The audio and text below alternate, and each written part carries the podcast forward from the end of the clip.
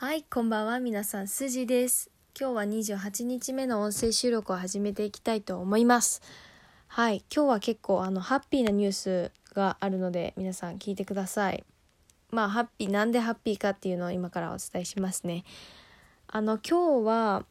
父の日ということで、まあ何らかの形で感謝を伝えたいなと思って最近何ができるかなと考えて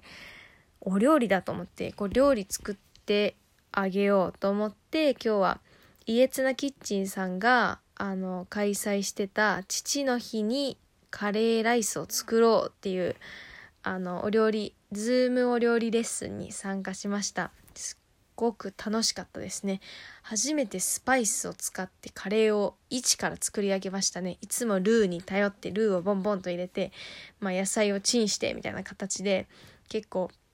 まあそれもそれで美味しいんですけどね。けどまあやっぱり本格カレーをスパイスで作りました。すごく学ぶことというかもうあの Zoom に私含め9人いたのかな？9人いたんですけど皆さんもなんかベテランさんの方が何人かいらっしゃってスパイスのなんかわからない名前みたいなのをダーって言ってたのを聞いていや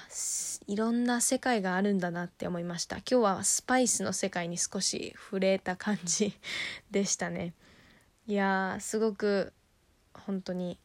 あのお料理って楽しいしなんか自分の体のことを考えるいいきっかけになると思ったのでこれからもっとなんだろうバリエーションを増やしたいなって思います。昨日も世界で一番受けたい授業ですけ？どなんかテレビ番組あるじゃないですか。テレビ番組見てる時になんかヘルシー餃子とかオレンジページのなんか特集をやってたのかな。それを見ていやこれはもっと料理の種類あるなと思って今なんかあまりバリエーションがなくて同じサイクルが繰り返されてたのでちょっとそろそろ何か違うメニュー考えたいなと思ってでなんかウェブで調べるのにも限界があったのでまあ今度書店に行ってせっかくだからグルメ本でも買ってやってみようかなって思いました。はい。というのが今日のお料理のあの体験の感想でした。で是非調べてくださいね皆さん。家綱キッチンで。あのカレーだけじゃなくていろいろあるみたいです。この前はあのお魚の料理あのさばくさばき方とかからまあ一から全部教えてくださってでまあお作りとか煮物とかをあのやっておられるのを見ました。でもなんか明日はフレンチがあるみたいですごくあ参加したいとか思いながらいいなって思いました。はいということであのー、さてさて本題というか私の今日のじゃあ学びはというとあのー、やっぱりあの、何ですかねオンラインでこういう風にお料理レッスンとかを受けてもう改めて感じたのがやっぱりいやテクノロジーすごいなと思って今は完全に自分はテクノロジーに負けてるって思ってテクノロジーがもう100%自分を先に越してて、まあ、そのテクノロジーの素晴らしさの湯に浸っている自分っていう形で自分を見ました。まあ何言ってんだろうとか思ってる人もいないいるかもしれないけどうんやっぱりテクノロジーがもたらす可能性のあのなんだろう広可能性の広さとか無限大さっていうのをもう身に染みて感じましたね。だからこの今私たちの若い世代が将来どのような職に就くのかってもう私今想像できないですね。けど今もうほとんどの職が今 AI に変わってやってたりとかするのを見てちょっとまあ反面怖いところはありますよね。今ある職業がどんどんなくなっていくと思うと。だからこそこの学べる時間学生時代って本当に大切だと思いました。今自分が何を学びそれをどう将来に生かすのか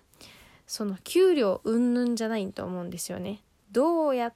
てどうやったら自分がうんそうだな。こういったテクノロジーにの波に揉まれず生きていけるのかなっていうのをまあ学生時代に考えてだからこの勉強をするっていう形で勉強したいなって思いますね。だからこそなんか今の大学まあそうだな。なんか大学を出たからあの何ですか？給料がいいとかなんかそういう問題じゃなくなってきた時代なのかなって思います。はい。まあ難しいけどうんもう知識を詰め込むだけの